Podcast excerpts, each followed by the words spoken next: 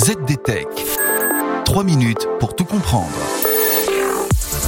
Bonjour à tous et bienvenue dans le ZDTech, le podcast quotidien de la rédaction de ZDNet. Je m'appelle Clarisse Trey et aujourd'hui, je vous explique pourquoi le vent syndical qui souffle sur les GAFAM est encore très mesuré.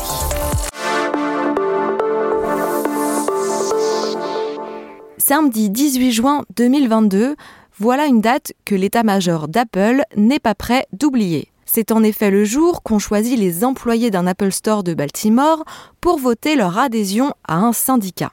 Et c'est une première aux États-Unis pour la marque à la pomme. Pour comprendre le contexte, il faut revenir un peu en arrière. La pandémie et l'inflation touchent durement les salariés depuis plusieurs mois.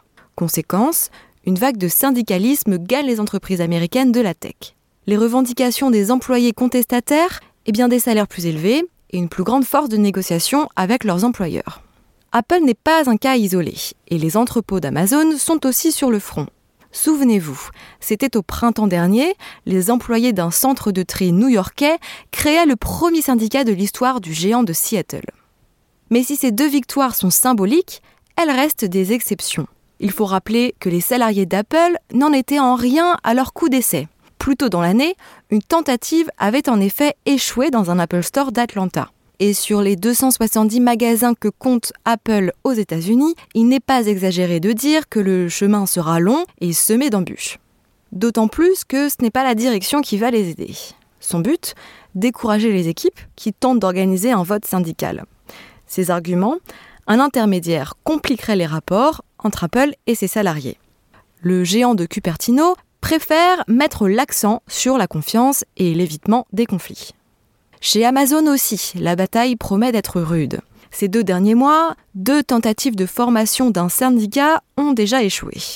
Pourtant, la victoire retentissante de l'Amazon Labor Union à New York était prometteuse, mais elle n'a pas été suivie d'effet, et les tensions se cristallisent entre le syndicat et Amazon.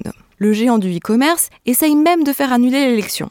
La raison Les employés auraient été intimidés par les organisateurs pour voter oui.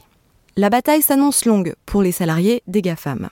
Mais qui sait, la brise syndicale pourrait un jour devenir un ouragan contestataire.